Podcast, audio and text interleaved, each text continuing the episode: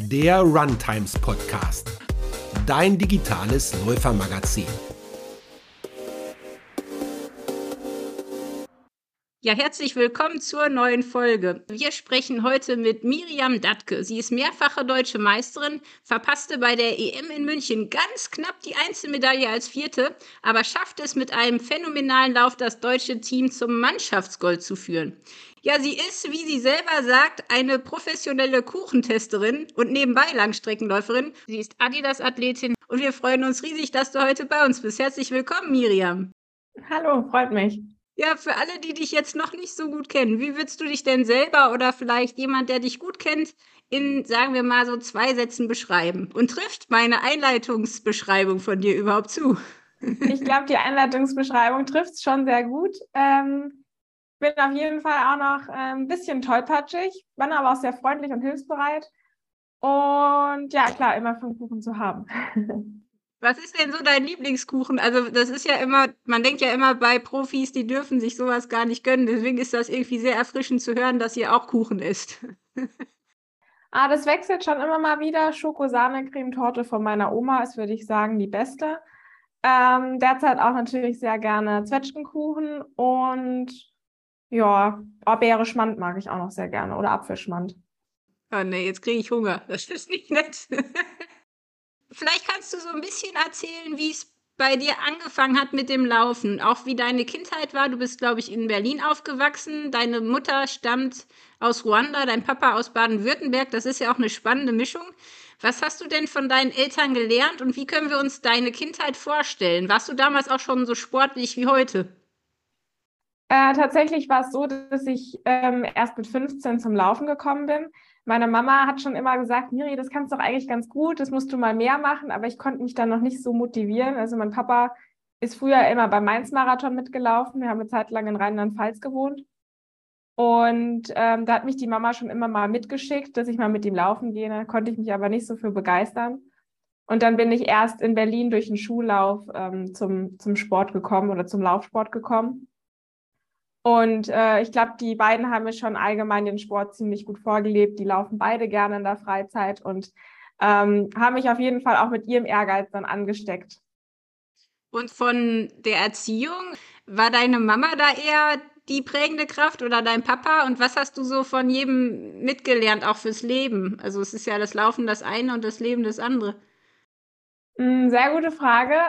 Also ich glaube, wahrscheinlich gleich viel. Von meinem Papa habe ich eher so das ich mag es gern, so Dinge zu organisieren und ähm, halt Pläne zu machen. Und von der Mama habe ich, glaube ich, echt so die Leichtigkeit, auch die Lebensfreude, dass sie für so vieles immer dankbar ist und uns das halt auch gelehrt hat. Und genauso auch, dass ähm, man hart kämpfen muss und ähm, immer an sich glauben sollte. Und das habe ich ganz stark auch von meiner Mama gelernt. Hm, schön. Warst du mal in Ruanda eigentlich? Hat dich das mal interessiert, dir, dir das mal anzugucken oder bis jetzt nicht so? Äh, als Kind war ich ein paar Mal, aber seitdem nicht mehr. Ich habe selber, äh, ja, ich habe auch noch drei Brüder und das hat sich dann immer nicht so ergeben, dass wir es geschafft haben, dann nochmal alle zu fliegen. Aber in der Kindheit war ich dann schon dreimal da, ja. Drei Brüder, das kenne ich. Also ich habe vier. Wie, wie haben denn deine Brüder dich äh, zum Sport vielleicht auch ähm, getrieben oder haben die gar keine Rolle gespielt und machen die heute auch noch irgendwas? Ähm, einer, der macht mehr so Fitness, äh, Krafttraining, ein ähm, bisschen Pumpen so und die anderen beiden rudern. Also völlig verschiedene Sportarten. Wir haben aber alle drei auch früher Leichtathletik gemacht. Ähm, die Begeisterung hielt sich aber in Grenzen, weil dann oft der Vergleich mit der großen Schwester war. Das hat sie ein bisschen genervt. Wir sind aber auch vom Körperbau ziemlich unterschiedlich. Also mein Bruder ist halt doppelt so breit und um einiges größer und ähm, da hat sich dann Langstreckenlauf auch nicht mehr so körperlich angeboten. Und ja, ich glaube, die sind alle drei stolz, auch wenn sie es manchmal nicht so zugeben. Laufen finden sie vielleicht insgesamt nicht so spannend, weil es halt so lang ist. Gerade ja für ja mehr so fitnessaffine Leute ist es dann vielleicht nicht so interessant, wenn man mehr so am Krafttraining interessiert ist. Aber die unterstützen mich auch und sind auch stolz drauf. Waren die jetzt auch in München dabei oder deine Familie komplett? Haben die zugeguckt? Ja, meine Eltern waren da, meine Brüder tatsächlich nicht. Der war auch noch im Uni-Stress für die Klausuren. Also der ist gerade im ersten Semester. Und genau. So, jetzt musst du uns mal erzählen, was deine Lieblingsdisziplin ist, denn du bist ja wirklich irgendwie gefühlt schon alles gelaufen. Also 3000 Meter, 5000 Meter, 10.000 Meter, Crosslauf, Halbmarathon, Marathon. Was ist denn jetzt heute deine Lieblingsdistanz und wie würdest du das rückschauend so beschreiben? Wie war dein Weg eigentlich bis hierher und was, was waren so deine Highlights? Mm, also ich glaube, meine derzeitige Lieblingsdistanz sind die 10 Kilometer auf der Straße. Die machen mir gerade am meisten Spaß. Ähm, danach kommt der Marathon. Bahn mache ich tatsächlich gar nicht mal so gerne. Also es ist ja so eine gewisse Hassliebe, glaube ich. Genauso zum Cross. Also irgendwie, mal macht man es gerne, mal nicht so gerne, aber es ist schon echt hart. Und ähm, ich fühle mich allgemein auf der Straße irgendwie doch wohler. Und ich wusste eigentlich schon, als ich mit dem Laufen angefangen habe, dass ich, wenn, dann eher so Richtung Straße gehen möchte. Das war dann schon der Wunsch. Ähm, aber klar, die Anfänge waren halt auf der Bahn, weil man da die Grundlage halt auch legen muss und wo ich gesagt habe, okay, gerade weil ich ja nicht so schnell bin, muss ich da halt schon dran arbeiten, dass ich über die Unterdistanz, die 5 und die 10 halt schnell werde. Und ähm, genau, dann hoffe ich aber, dass ich irgendwann ganz auf den Marathon gehen kann. Wie lange braucht man oder wie lange hast du gebraucht, bis du wusstest, dass du wechseln musst. Weil ich, ich finde das schon spannend, wie viele Läufer dann doch, ist ja logisch, wie du sagst, man bereitet sich auf die längere Distanz vor und man hat seine Ziele und seine Stärken, aber woher weiß man, wann man wechseln muss? Und wie kam es dann dazu zum Crosslauf zum Beispiel? Also, das scheint ja irgendwie immer alles einen Plan zu haben, aber es wirkt ja doch immer so ein bisschen, vor allem heute, so, als wenn die Jüngeren immer früher anfangen mit den ganz langen Distanzen. Wie siehst du das denn? Also, es gibt ja jetzt immer mehr, die mit 18 schon Marathon laufen wo ich mich frage, ist das so gesund? Und wie war das bei dir? Ich glaube, ich würde nicht von wechseln müssen sprechen. Also es ist ja nicht so, dass ich gesagt habe, okay, ich muss jetzt auf die Marathondistanz gehen. Das war ja nie jetzt so der Gedanke, sondern eher, dass ich halt da Bock drauf habe. Und ich habe den Kurt gefragt, ja, wann können wir das machen? Und dann war so, okay, wir könnten, ursprünglich wollte ich ja das erste Mal in Dresden laufen, könnten das mal versuchen, ob wir da zum Beispiel die, die Olympia-Quali laufen können. Das ging ja dann leider nicht, weil ich mich verletzt hatte. Und dann haben wir gesagt, okay, ja, wir wollen es aber trotzdem nochmal versuchen und dann könnte ich das ja bei der EM machen. Aber es war jetzt nie so, dass wir gesagt haben, okay, in diesem Jahr wechseln wir jetzt auf die Marathondistanz oder so. Ähm, es war auch nie gedacht, dass ich daraus jetzt so eine endgültige Geschichte mache, sondern es ist für mich klar, dass ich jetzt nächstes Jahr wieder auf der Bahn stehen werde. Und das ist also ich finde es schön, diese Abwechslung auch zu haben. Und genauso ist auch mit dem Cross. Cross ist halt für mich irgendwie Teil des Jahres, dass ich das halt im Winter mal mache. Aber es ist jetzt auch nicht so, dass ich das machen muss, sondern wenn es halt gut reinpasst, dann mache ich das. Und ich glaube auch, dass es so an sich für die Entwicklung gut ist. Aber ich würde nie sagen, dass es jetzt so ist, dass du zwingend in dem Jahr das und das wechseln musst. Also zumindest war es bei mir jetzt nicht so. Und ähm, ich glaube auch nicht, dass man so früh damit anfangen muss, Marathon zu laufen. Aber ich habe halt Spaß an dem Langstreckentraining. Ich mag halt sehr, sehr gerne die Longruns und vertrage die halt auch sehr gut. Und deswegen war es halt naheliegend zu sagen, ja, wir können das halt mal ausprobieren. Aber ich glaube, der Vorschlag wäre nie gekommen, wenn, wenn diese langen Läufe nicht so gut laufen würden oder wenn ich da auch nicht äh, so viel Kraft rausziehen würde. Hm. Ja, du scheinst vor allem noch viel Freude dran zu haben, ne? Das ist ja auch ein wesentlicher Bestandteil, dass man lange dabei bleibt. Also, oder? Dass man eben nicht die Freude verliert auf irgendeiner Distanz und sagt, oh nee, jetzt muss ich schon wieder. Ja, klar, mal mehr, mal weniger, aber mir gefällt halt gerade auf der Straße, dass ich da bis jetzt glücklicherweise noch nicht die Erfahrung gemacht habe, dass ich irgendwie einer Zeit verzweifelt hinterherrenne. Das fand ich halt auf der Bahn zwischenzeitlich schwierig, äh, wenn man sich dann da Ziele steckt und versucht, bestimmte Normen zu unterbieten und dann da irgendwie den Pacemaker hinterher rennt oder auch ähm, zum Teil leider in Deutschland dann relativ einsame Zehntausender dann hat, das macht mir dann nicht so viel Spaß. Und das finde ich halt an der Straße so schön, dass du ja auch ähm, gemischte Rennen hast und dann halt immer irgendwie Leute um dich rum hast zum Laufen. Und es ist halt nochmal viel mehr so ein gemeinsames Laufen ist. Und ich glücklicherweise noch nicht so monoton in irgendwelchen Zeiten hinterherrennen musste da. Und das macht dann halt einfach Spaß, wenn du da die Rennen auch mehr nach Gefühl gestalten kannst und oder auch nach Platzierung zum Beispiel läufst und nicht einfach nach einer Zeit. Und was waren so für dich deine Meilensteine bis jetzt? Also vielleicht die, die schönsten und die schlimmsten Erlebnisse? Weil du hast ja schon ein bisschen was erlebt.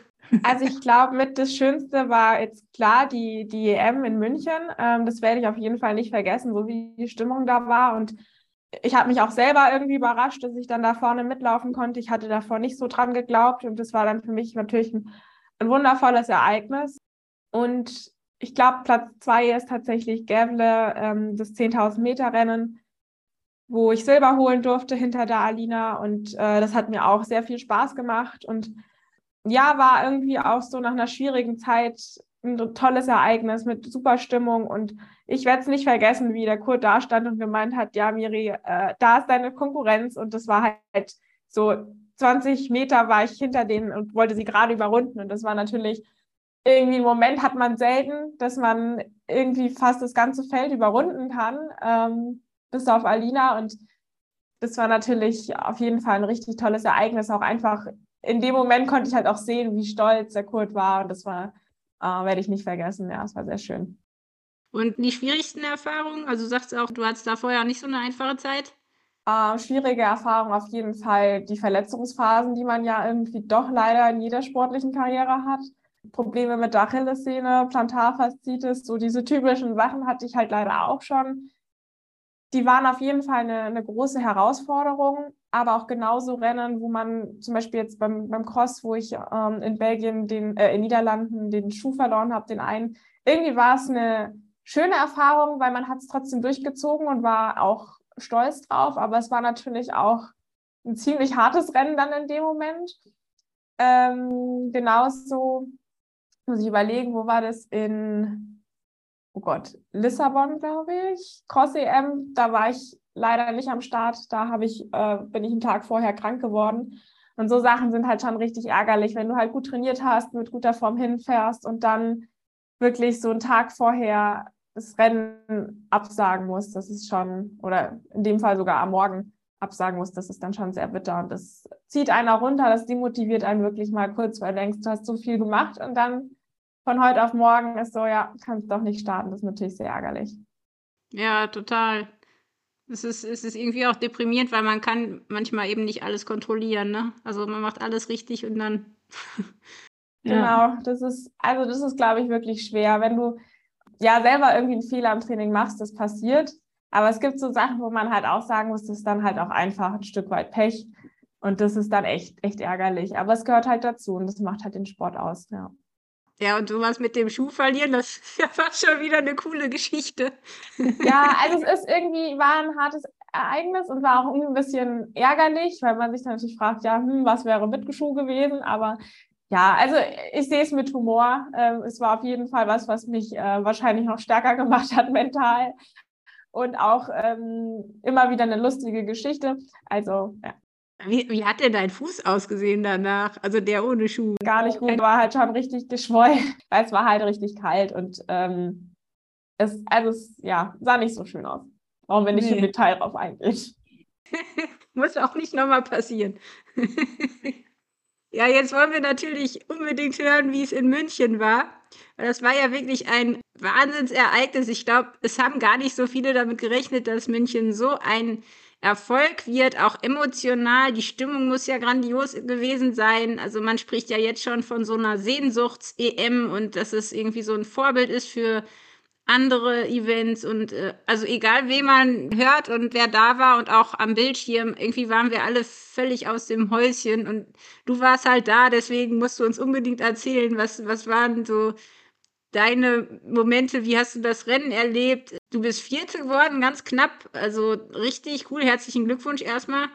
Und ähm, ihr habt ja auch Gold als Team gewonnen. Also du musst uns jetzt mal alles erzählen, wie es vorher war, wie es währenddessen war und wie das miteinander war. Erzähl einfach mal. Also erstmal äh, danke für die Glückwünsche.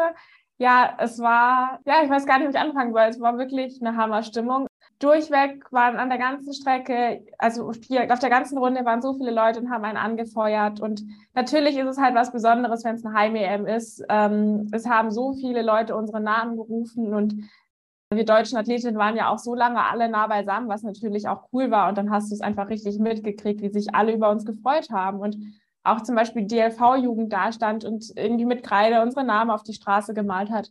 Ähm, genauso mein Team aus Regensburg, die sich an verschiedenen Stellen positioniert hatten mit Flagge und Trommeln und was weiß ich. Und das war halt echt ähm, wirklich Hammer. Also es war eine richtig, richtig tolle Stimmung. Und gerade am Ende habe ich es gemerkt, wie äh, gefühlt alle so geschaut haben und gehofft haben, dass es noch ganz knapp ähm, klappt. Irgendwie vereinzelt sind dann auch Leute an der Seite noch mitgerannt auf der Zielgeraden und haben gerufen. Und das war natürlich echt, echt Hammer. Das war auch gar nicht so, dass man sich dann, man konnte sich gar nicht groß drüber ärgern, dass es dann der vierte Platz war, weil es einfach so Hammer war. Also das war echt schön und dann auch im Team einfach, dass sich dann alle freuen konnten über die Teammedaille. Das war auf jeden Fall was ganz, ganz Besonderes.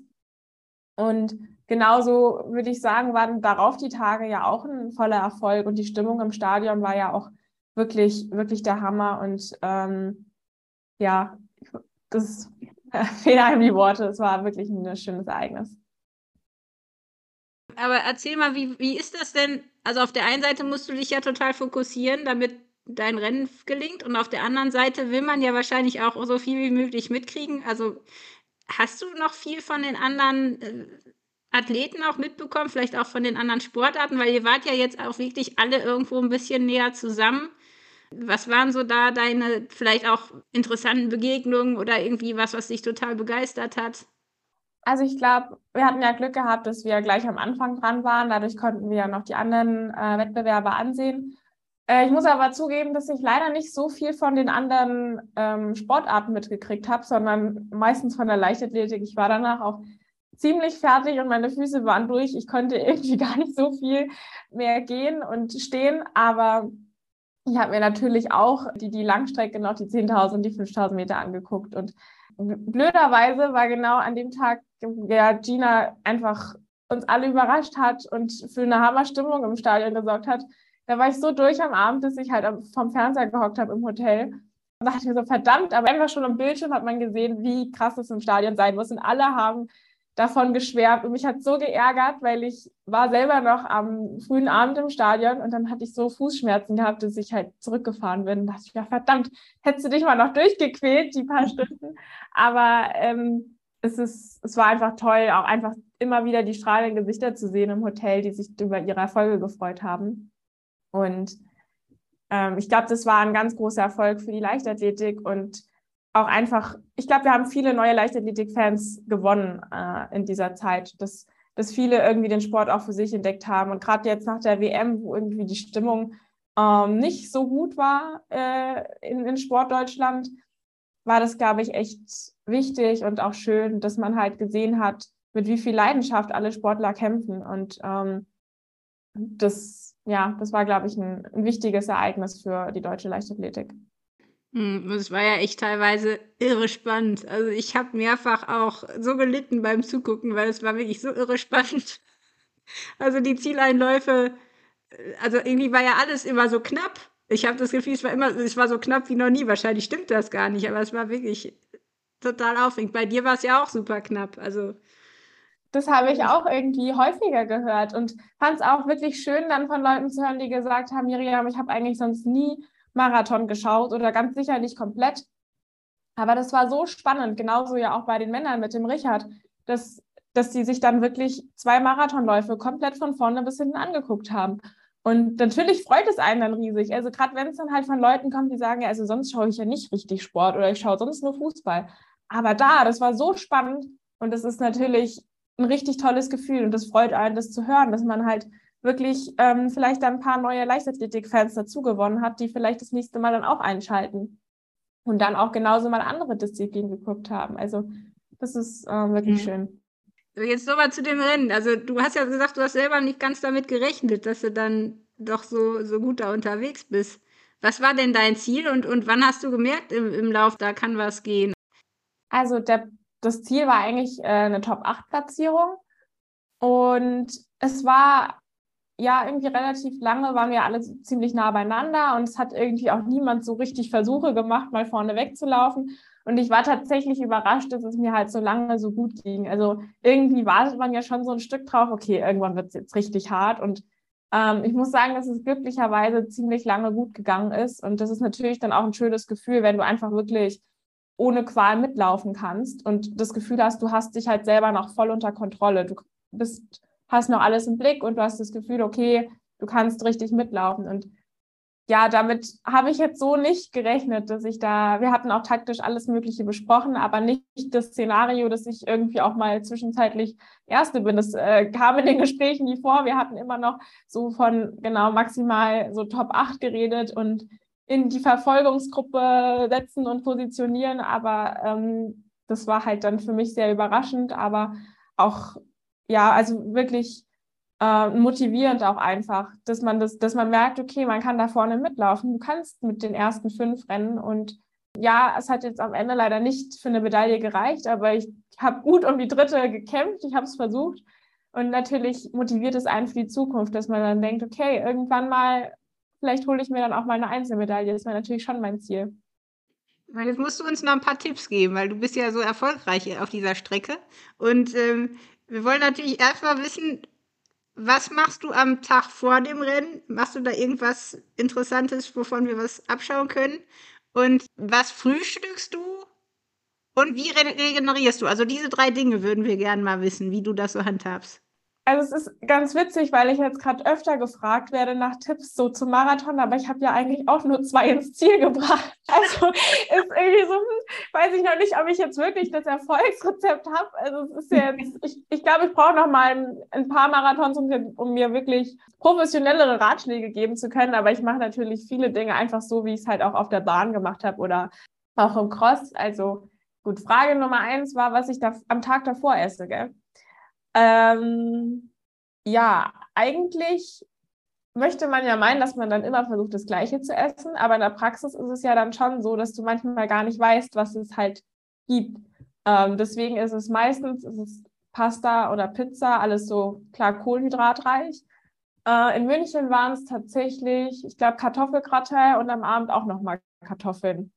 Also ganz viele Kartoffeln. Aber davor in, äh, in Sevilla habe ich zum Beispiel nur Pasta gegessen. Genau. Ah, Pasta und Pommes.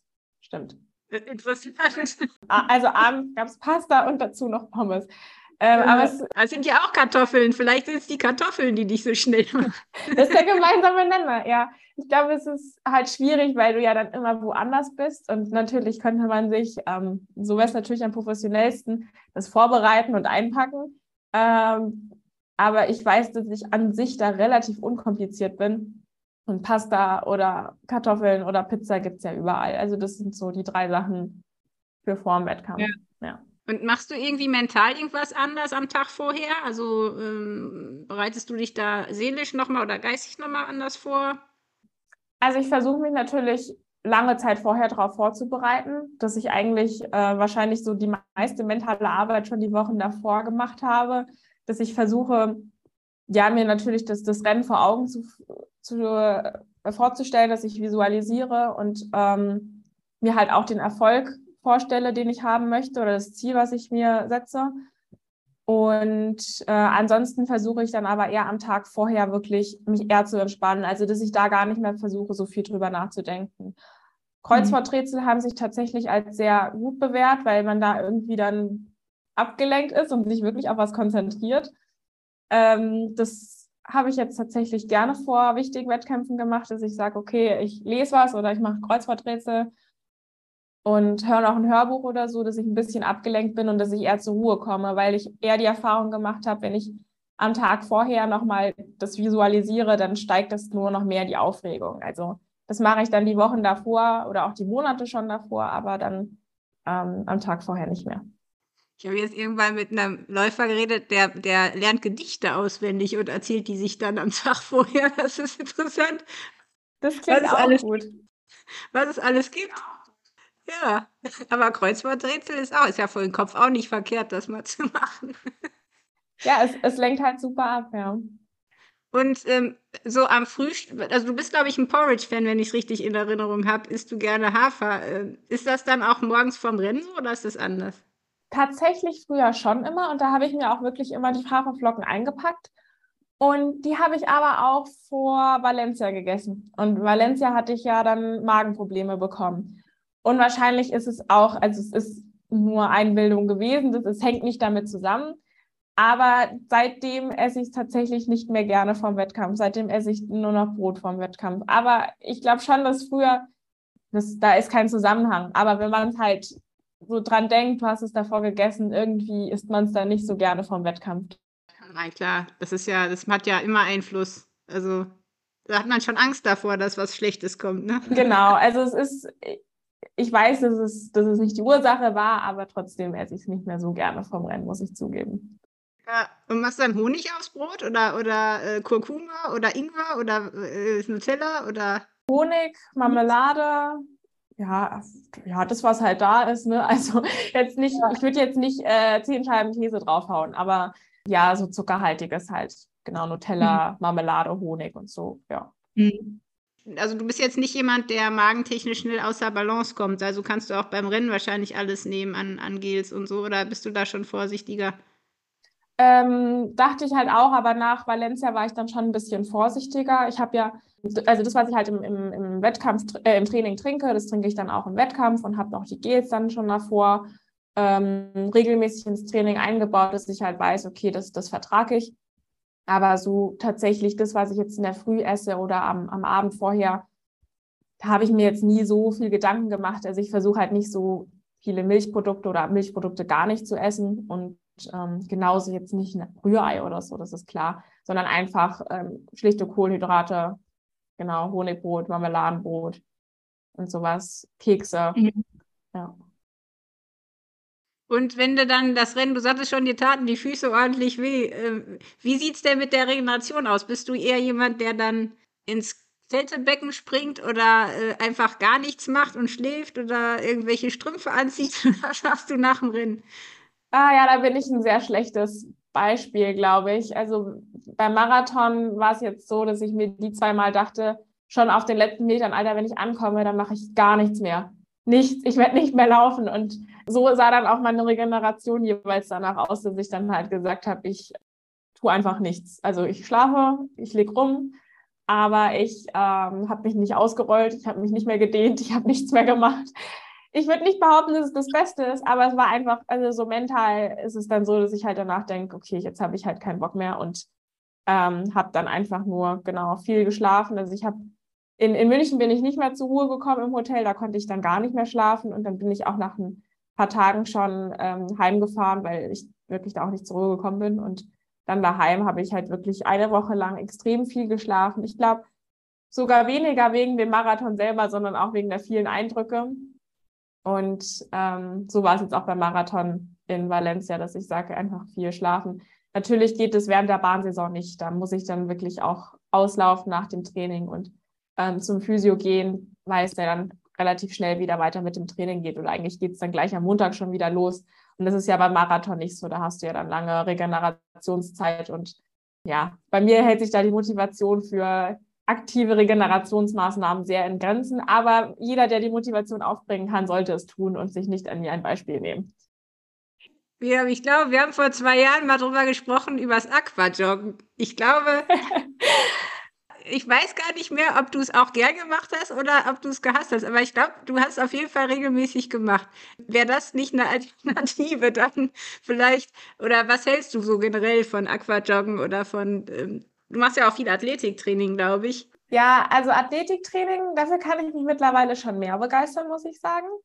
Aber Aquajogging, ja, eher weniger. Also generell Schwimmen, Aquajoggen, Radfahren mache ich alles nicht so gerne. Also wenn ich einen Sport gerne mache, dann geradeaus laufen.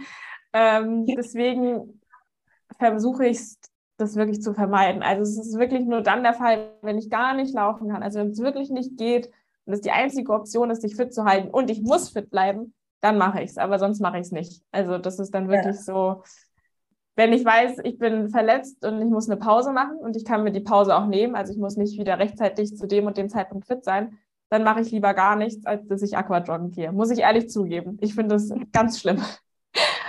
Aber auch hier an der Stelle ist es ganz sicher nichts Vernünftiges. Es ist einfach nur so, ich, nee, sehe ich einfach nicht ein, mich da durchzuquälen. Also ich mache das Laufen, weil ich laufen will, aber ich will nicht Aquajoggen gehen oder Radfahren. Also wenn kann sein, irgendwann muss ich vielleicht meine Einstellung da ändern. Würde ich nicht, ja, würde ich jetzt, kann schon sein, dass es passiert, aber naja, würde ich nicht verneinen. Deswegen machst du vielleicht auch jetzt mehr Athletiktraining, einfach um zu wissen, du bist gut aufgestellt. Äh, gerade wenn man jetzt die Alternativsportarten nicht so mag, ist das ja auch eine Strategie. Vielleicht hilfst du damit ganz vielen Leuten, weil ich kenne ganz viele, die nur laufen können und wollen und die auch gar keine Lust haben, ins Wasser zu gehen oder auf dem Rad. Vielleicht kannst du da auch noch ein paar Tipps geben. Wie sieht denn so dein Stabi oder hast du irgendwelche Übungen, die du da auf jeden Fall empfehlen würdest? Weil wenn man jetzt nur läuft, ist es ja eigentlich auch nicht gut auf Dauer, ne? Ja, also ich ähm, versuche zweimal die Woche wirklich äh, so ein Krafttraining zu machen und das wird dann auch von ähm, jemandem angeleitet in der Physiotherapiepraxis und sonst ähm, regelmäßig so stabil machen. Da gibt es ja auch so viele Online-Angebote, dass ich dann irgendwie noch so ein Bauchworkout oder sowas mache. Und ähm, was mir auf jeden Fall auch sehr geholfen hat, war an der Hüftmobilisation zu arbeiten. Da habe ich dann immer so dieselben, was sind das, sechs Übungen oder so, die ich dann abarbeite und dann mache ich auch noch regelmäßig Yoga. Das hilft mir auch enorm.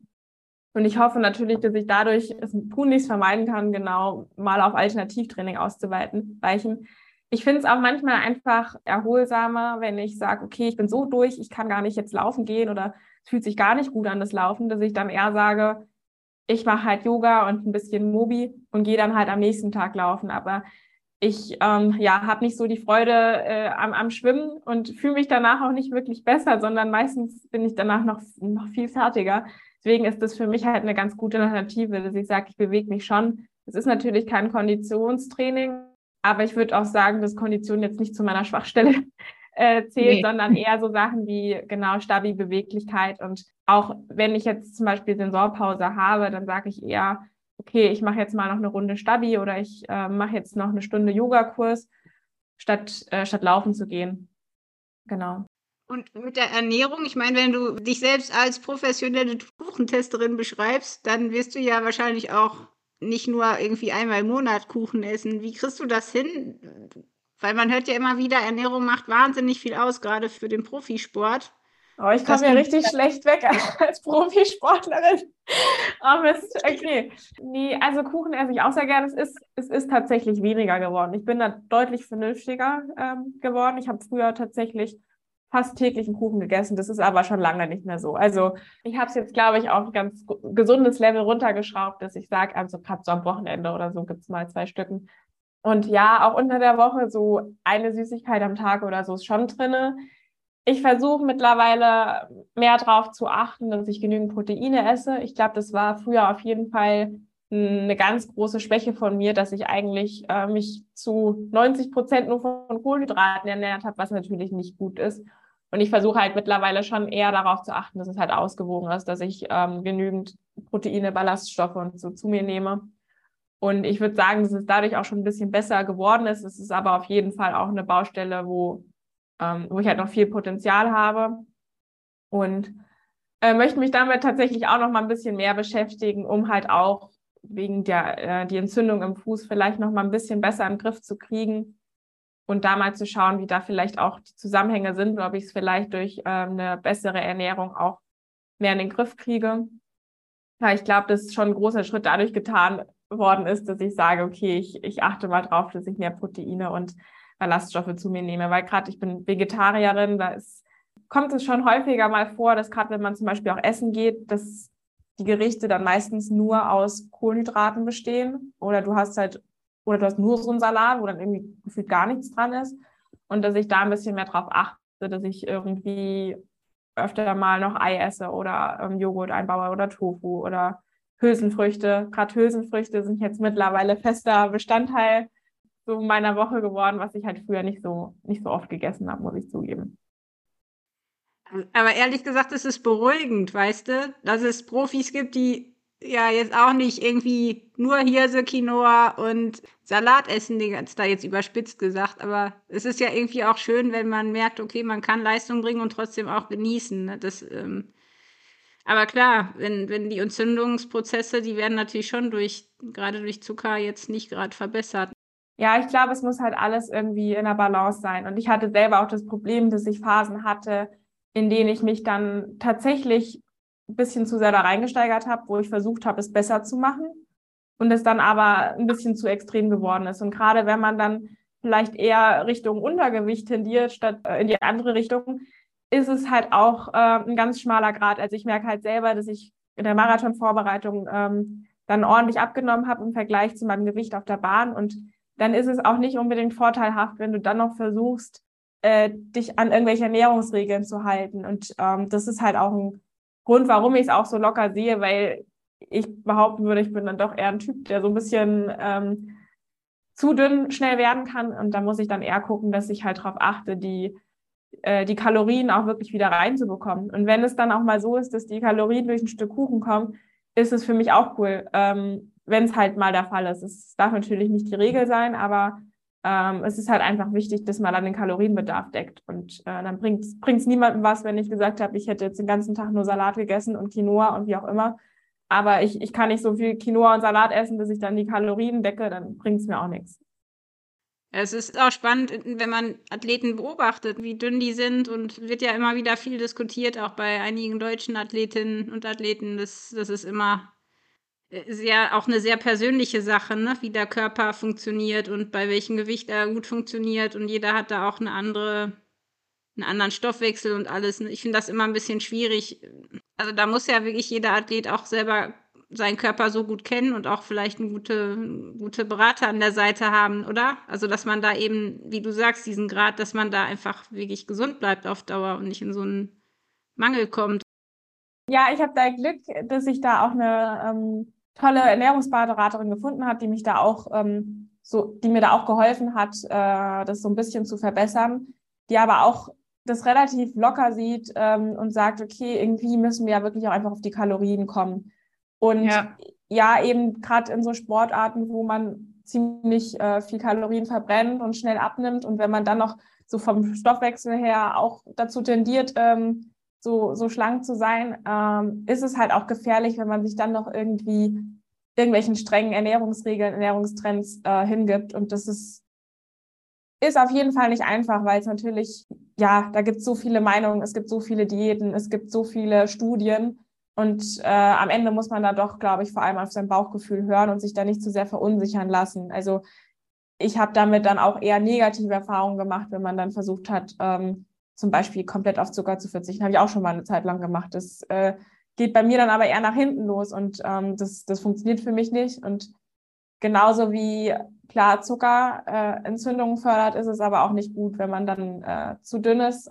Dann ja, gibt es ja auch so viele Verletzungen äh, aber es ist, es ist auf jeden Fall schwierig, da in dem ganzen ja, Ratgeber-Dschungel und ähm, so den Durchblick zu bewahren und dann auch äh, sich selber zu vertrauen und zu sagen, okay, das funktioniert für mich. Das kann sein, dass andere, keine Ahnung, mit Low Carb weiterkommen, aber ich habe das Gefühl, ich würde damit noch nicht mal eine Woche überleben. So, ja, das ist halt dann einfach äh, typabhängig. Ja. Total. Und es ist ja wirklich oft so, dass man in der Verzweiflung dann Sachen probiert. Ich weiß nicht, ob es bei dir auch so war. Meistens ist es so, man hat eine Verletzung, man weiß einfach nicht mehr, was man sonst noch machen soll. Also fängt man mit irgendwelchen äh, verrückten Ernährungsstrategien an oder nimmt irgendwelche Nahrungsergänzungsmittel und, und in der Verzweiflung macht man ja vieles. Ja, dann wird es ja auch noch schlimmer. Also mir ging es zumindest so. Dann war ich schlecht gelaunt, weil ich nicht laufen konnte, dann war ich noch schlecht gelaunt, weil ich keinen Kuchen essen konnte. Ja, und dann ist die Stimmung erst recht richtig im Keller. Und da muss man sich dann halt auch fragen, okay, ist es, ist es mir das wert? Also natürlich will man sich sportlich weiterentwickeln und ich möchte natürlich auch gesund bleiben, aber man sollte sich halt auch immer nur so weit einschränken, wo man sagt, okay, das, damit bin ich cool, damit fühle ich mich wohl und so kann ich halt auch einfach allgemein leben. Und ähm, ich würde es leider nicht übers Herz bringen, mit Freunden in der Kuchenbar zu sitzen und keinen Kuchen zu essen. Das sind halt dann einfach so Sachen, wo ich sage, okay, da, da ziehe ich einfach so viel Energie, vielleicht nicht im körperlichen Sinne, aber halt mental, dass ich das gerne mache und dass es mir gut schmeckt. Und dann ähm, sollte man sowas auch beibehalten. Natürlich muss alles immer in einem gewissen Rahmen sein. Das ist mhm. logisch. Ja, und gerade die Seele ist ja wichtig. Ne? Ich glaube, manchmal behandeln wir unseren Körper auch echt nur wie eine Maschine und die Seele, ich weiß nicht, also ich finde, Kuchen, Kuchen ist halt auch Seelenfutter, ne? Das ist halt so. Ja. ja, aber es ist auch so ein Punkt beim Alternativtraining, dass ich halt auch, dass ich finde das mental so anstrengend, auf so einem Ergorad zu sitzen und dann gehe ich lieber einen längeren Spaziergang machen. Es hat sicher nicht den gleichen Trainingseffekt, aber je nachdem, wo du, in welcher Phase du dich gerade befindest, äh, finde ich es jetzt gerade in der Regenerationsphase macht mir das mehr Freude und ich denke mir auch, dass ich da jetzt nicht meine letzte Willpower für aufbrauchen muss, sondern die brauche ich dann später in der Saison und dann muss ich mich nicht durch eine Radeinheit quälen. Das passt super zu unserem Monatsthema. Wir haben immer einen Schwerpunkt und das ist in diesem Monat kenne deinen Körper oder auch als Frage, kennst du deinen Körper? Das finde ich total interessant, weil ich habe zum Beispiel festgestellt, dass ich oft gar nicht genau weiß, wo was bei mir ist. Also jetzt ist es hört sich ein bisschen blöd an, aber ich wusste echt nicht genau im Bauch so, die ganzen Organe und was weiß ich, was wie zusammenhängt. Also irgendwie habe ich festgestellt, ach, was die Knochen machen und ne, wie das Blut funktioniert und je mehr man sich mit dem Körper beschäftigt, desto spannender ist das ja wirklich ein Wunderwerk, äh, ein Geschenk. Aber da würde ich natürlich gerne mal von dir wissen, kennst du dich mittlerweile? Also es hört sich ja so an, als würdest du mittlerweile dir auch vertrauen und einfach wissen, wie du, wie du funktionierst oder wie du, wie es dir gut geht. Und was hat dir geholfen? Weil ich glaube, das ist ein Punkt, den ganz viele, auch Hobbyläufer, umtreibt, weil es so sehr schwer ist, sich selbst zu vertrauen, sich selbst zu kennen. Hm, das ist eine sehr gute, sehr schwierige Frage. Äh, ich glaube, auf jeden Fall ist vieles einfach durchprobieren, dass man offen ist für, für Neues, es probiert, aber auf der anderen Seite halt auch ehrlich mit sich selber ist, wenn man sagt, okay, das und das funktioniert für mich nicht. Und ähm, vor allem auch, glaube ich, viel, dass man sich Zeit für sich selber nimmt. Und zwar Zeit nicht, dass du keine Ahnung, eben ewig lang im Internet recherchierst und dann alles Mögliche abwägst, sondern manchmal auch wirklich das einfach mal ausprobierst und schaust, wie dein Körper reagiert und das halt auch in Ruhe.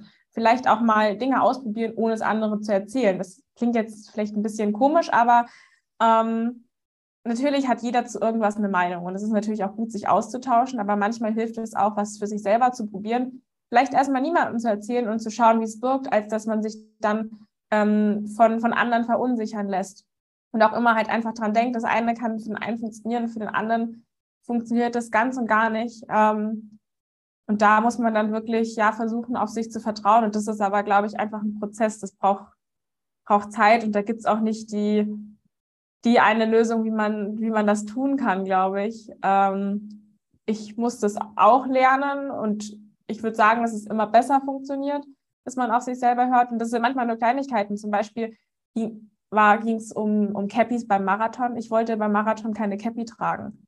Und alle anderen sind voll die Cappy-Verfechter mit Kühlpacks einnähen und wie auch immer. Und das klingt voll albern, aber da habe ich mir dann auch so Gedanken drüber gemacht, weil ich dachte, okay, ich habe mich mit der Cappy beim Laufen gar nicht wohl gefühlt. Ich habe das Gefühl gehabt, mir wurde nur noch wärmer. Und den anderen hat es aber geholfen. Und dann musst du aber halt auch selber mit dir ehrlich sein und sagen, okay, ja gut, nur weil jetzt alle anderen immer eine Cappy tragen und das sowas von supporten, ähm, heißt es das nicht, dass das für dich auch funktionieren muss. Und es ist jetzt ein albernes Beispiel mit der Cappy, aber es war halt in dem Fall ja ein sehr wichtiger Wettkampf für mich. Und natürlich fragst du dich dann, ja, nicht, dass du dann am Ende einen Hitzeschlag kriegst, weil du keine Cappy trägst. Aber so Gedanken kommen dann natürlich hoch, wenn du super nervös bist vor einem Wettkampf. Und das ist halt was, was man halt lernen muss schon im Training, dass wenn du überzeugt von etwas bist und das Gefühl hast, das und das tut dir gut, dann darf man da auch gerne dran festhalten. Natürlich soll man nicht total stur durch die Welt laufen und alles andere ausblenden, aber ich glaube, dass es mittlerweile gerade durch auch soziale Medien äh, eher anders ist, dass man sich so viel Input immer holt und dann selber nicht mehr weiß, was man will.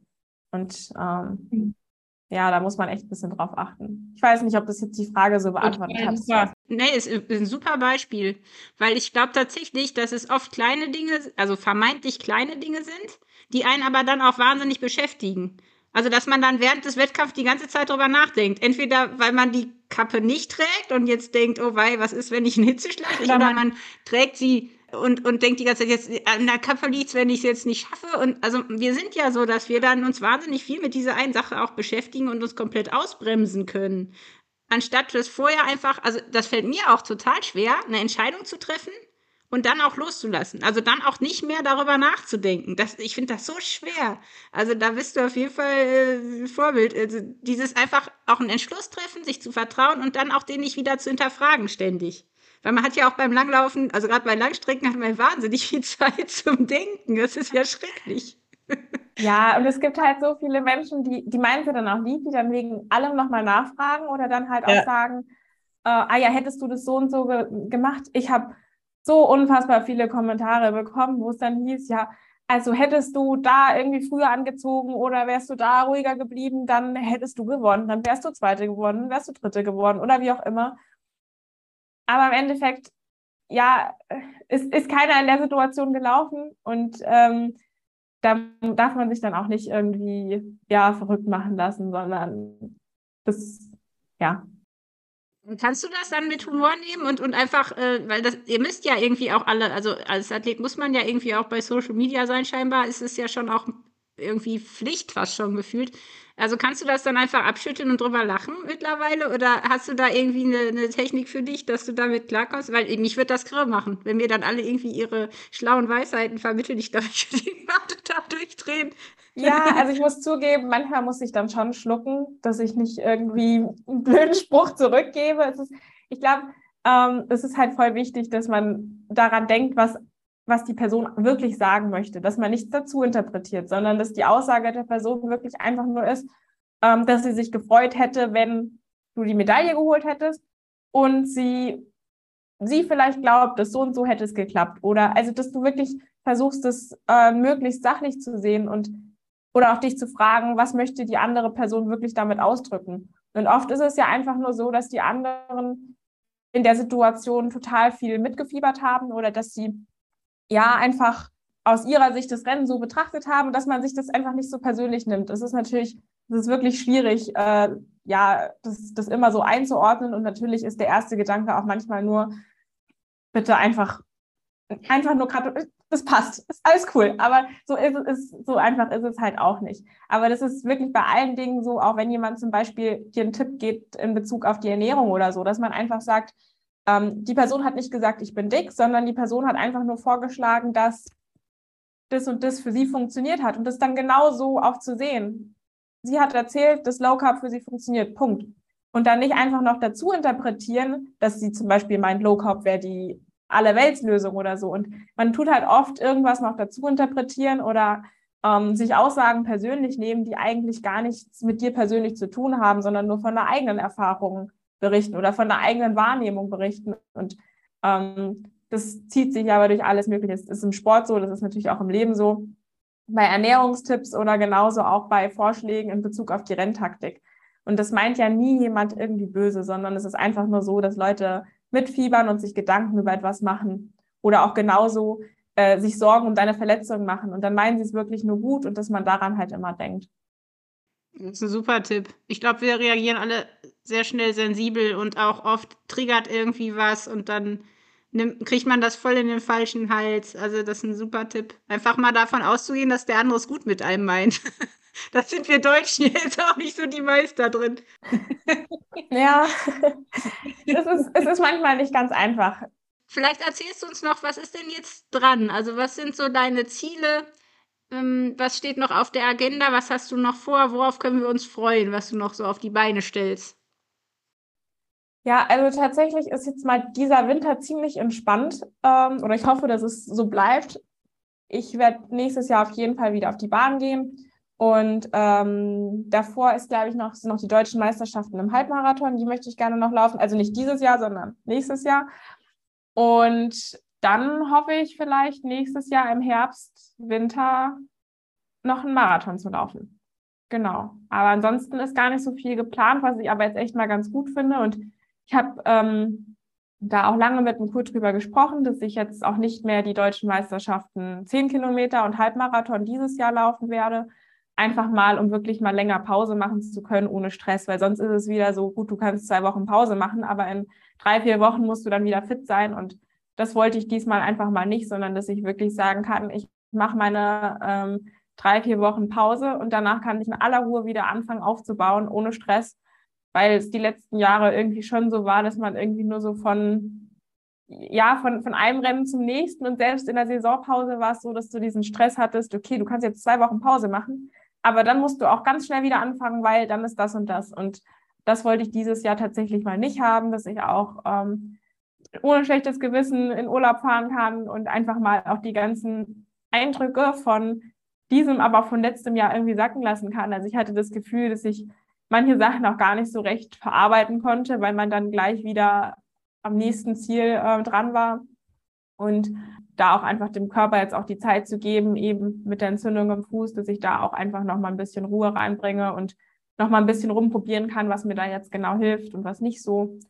Genau. Wir sind auf jeden Fall gespannt und wünschen dir echt, dass es ein richtig, richtig äh, starkes nächstes Jahr auch wird. Und ähm, jetzt vom Marathon her, was denkst du denn, was geht da noch? Ich, zeittechnisch, also was, was denkst du ist möglich? Weil du hast ja jetzt schon Dazu möchte ich keine Aussagen treffen.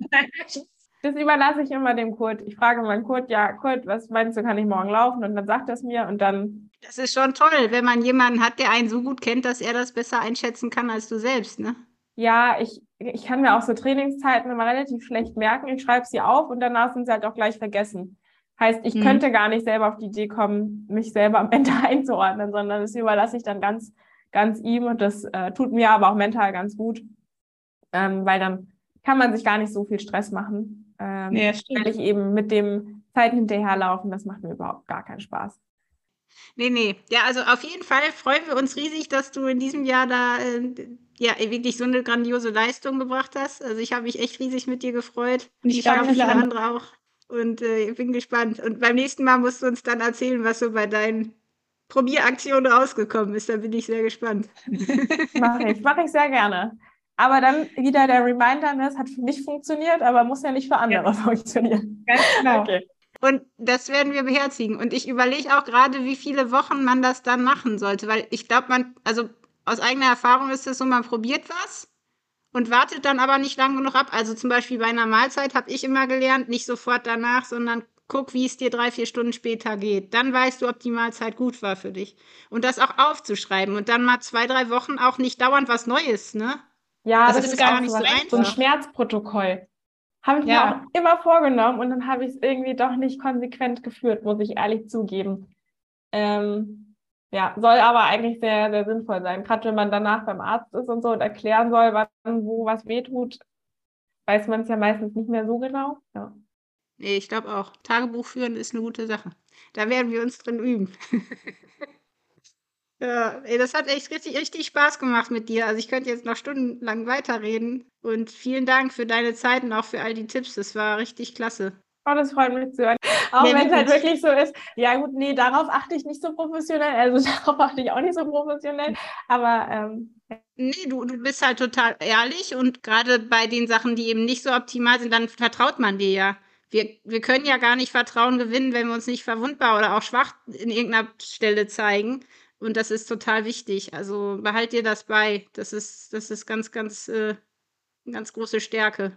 Ja, es ist halt gerade derzeit eben diese Gefahr, gerade durch soziale Medien und so weiter, dass man das Gefühl hat, gefühlt, ähm, hat jeder alles voll im Griff. Also so, dass jeder irgendwie mhm. um 6 Uhr seinen Auftakt gemacht hat und dann auch immer super gesund gefrühstückt hat und nach jedem Krafttraining gleich Proteinshake getrunken hat und so. Und dann fühlst du dich ja schon selber manchmal so, ähm, okay, irgendwie habe ich jetzt trainiert, aber dann bin ich zur Post, baue einkaufen, wie auch immer, und jetzt esse ich erst drei Stunden, also so, ist ja eigentlich auch normal, aber das, ist, das kriegt man halt gar nicht mehr so mit. Und dann hat man natürlich auch ein schlechtes, schlechtes Gewissen und denkt so, hä, wieso habe ich mein Leben nicht so im Griff? Aber ich vermute mal oder ich hoffe mal, dass es bei anderen Leuten auch mal genauso ist, dass es halt nicht immer alles so, so perfekt getimt ist. Also dass das, ja. Das ist nicht, ist nicht realistisch. Und es ist auch nicht hilfreich. Ich glaube, damit, damit stachelt man die Leute nur zu einem Perfektionismus und dann auch zum totalen Selbsthass an. Also ich glaube, das hilft einem nicht wirklich weiter, weil letztendlich ist das nicht realistisch, ne? Es ist, es ist einfach nicht realistisch. Es mag Menschen geben, die total strukturiert, diszipliniert und konsequent sind. Das sind aber meistens auch nicht die lebenslustigsten Leute, sag ich mal. Ich weiß gar nicht, ob man dann so werden will, aber äh, ja, es ist schwierig. Also ich finde gerade Social Media, ich habe ganz oft gedacht, eigentlich müsste man den ganzen Kram einfach abstellen. Also eigentlich müsste man mal für vier Wochen raus. Es geht aber nicht, ne? Das ist der Mist. Also für, die, für die mentale Gesundheit ist es besser. Also ich, ja, versuche da ja auch nicht so viel zu sein. Ähm, es ist halt auch, gerade auch so unter Sportlern, man vergisst halt manchmal, dass es Leute gibt, die sind halt, die sind halt wirklich voll, voll Profi. Also ich meine, ich würde ja schon sagen, dass ich super viel, ich habe viele Freiheiten, ich mache nur ein Teilzeitstudium und kann dadurch natürlich viel mehr machen als jetzt jemand, der normal berufstätig ist.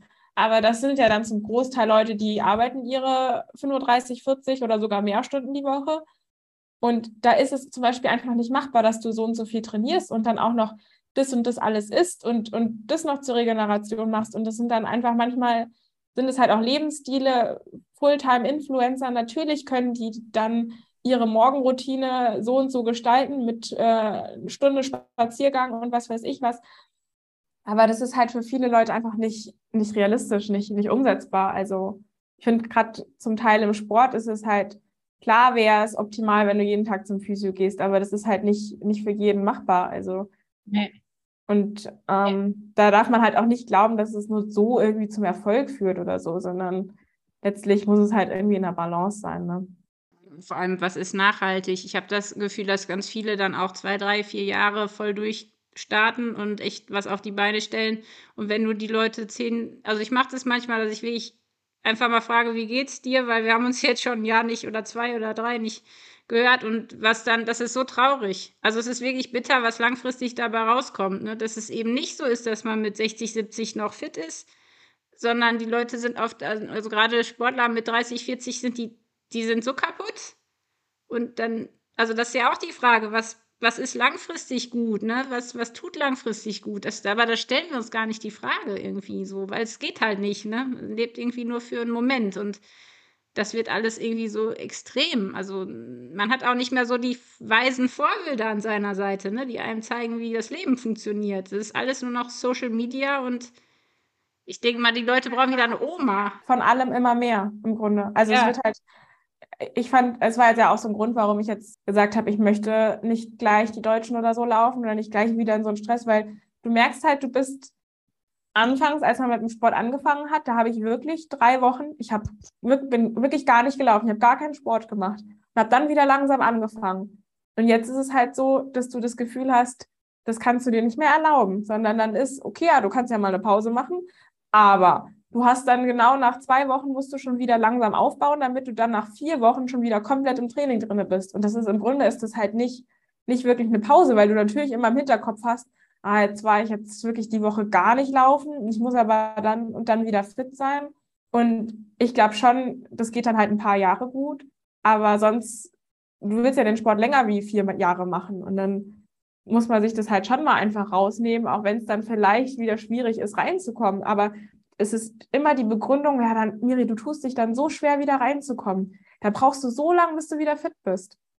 Mhm. Aber es ist halt nicht so, dass jemand mal sagt, ja gut, vielleicht braucht man das jetzt auch, weil du musst ja noch ein paar Jahre länger machen, sondern meistens ist es so, dass Leute dann sagen, ja, also sie machen ja nur zwei Woche, Wochen Pause, weil es ist schwer, wieder reinzukommen.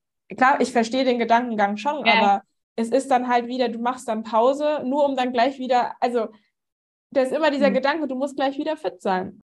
Aber es ist halt auch schwierig, wenn ich bin ja selber auch nicht tatsächlich nicht so in dem Sinne Sport begeistert, dass ich mir so viele Sportsachen anschaue. Das mache ich eigentlich kaum bis gar nicht. Also ich würde ja viele Sachen gar nicht mitkriegen, wenn ich nicht in dem Umfeld so drin wäre. Aber dass ja. es halt auch manchmal mental gut ist. Also dass ich zum Teil dann gar nicht weiß, wann was ist. Also von anderen auch einfach so. Weil sonst bist du da die ganze Zeit von das ganze Jahr über bist du nur in dieser Sportbubble drin. Und das ist so gefährlich, habe ich manchmal das Gefühl. Und dann, ja, man kriegt halt immer wieder Stories mit, wo es halt wirklich von heute auf morgen zu Ende war oder halt auch schleichend, dass dann immer weniger Spaß dran war oder Verletzungen und wie auch immer. Und dann, hart gesagt, sind die Leute da und haben nichts, haben keine anderen Interessen, wissen überhaupt nichts mit ihrer Zeit anzufangen. Also so wirklich, ja, es ist dann schon irgendwie traurig. Ich glaube, das ist halt auch die Frage, wie man seinen Lebenssinn so definiert, ne? Und auch, ob man Freunde hat, die vielleicht äh, gar nichts mit Sport zu tun haben. Das ist ja manchmal auch ganz gut, wenn man, wenn man eben auch ein paar Leute kennt, die noch andere Themen haben oder auch mal was anderes liest, ne? Nicht so einseitig wie jetzt irgendwie. Ich glaube, das ist äh, super, dass du jetzt eine Pause machst. Und gerade nach so einem Erfolg ist es schwerer, glaube ich. Also dann zu sagen, ich mache jetzt eine Pause. Ein bisschen ein Loch erstmal. Ja. Ich glaube, dass man dann halt auch wieder mehr, mehr Freude hat, weil du merkst dann halt schon, wenn du so viel trainiert hast, hast du halt irgendwann keinen Bock mehr. Also so gern man es halt irgendwann macht, dann, also ich habe jetzt gar nicht das Bedürfnis gehabt, länger als 30 Minuten zu laufen. Das war wirklich bei mir die letzten Wochen die Schmerzgrenze, weil ich dann war einfach so, ich habe jetzt, jetzt habe ich keine Lust mehr. 25 ja. Minuten, ich habe jetzt keine Lust mehr. So. Und ja. das braucht dann auch wieder Zeit, bis man dann irgendwie reinfindet. Das ist absolut richtig. Und, und ich meine, du hast halt eine Vorbildfunktion, ne? ob du es willst oder nicht. Die Leute werden schon richten sich danach aus. Und wenn es einer ist, der vernünftig das macht, das ist wahnsinnig viel wert. Also nicht mit dem ganzen Zirkus mitzutanzen, ähm, ja. auch die Stärke zu haben, dann, wie du sagst, das zu tun, was für dich gut ist, egal was andere sagen.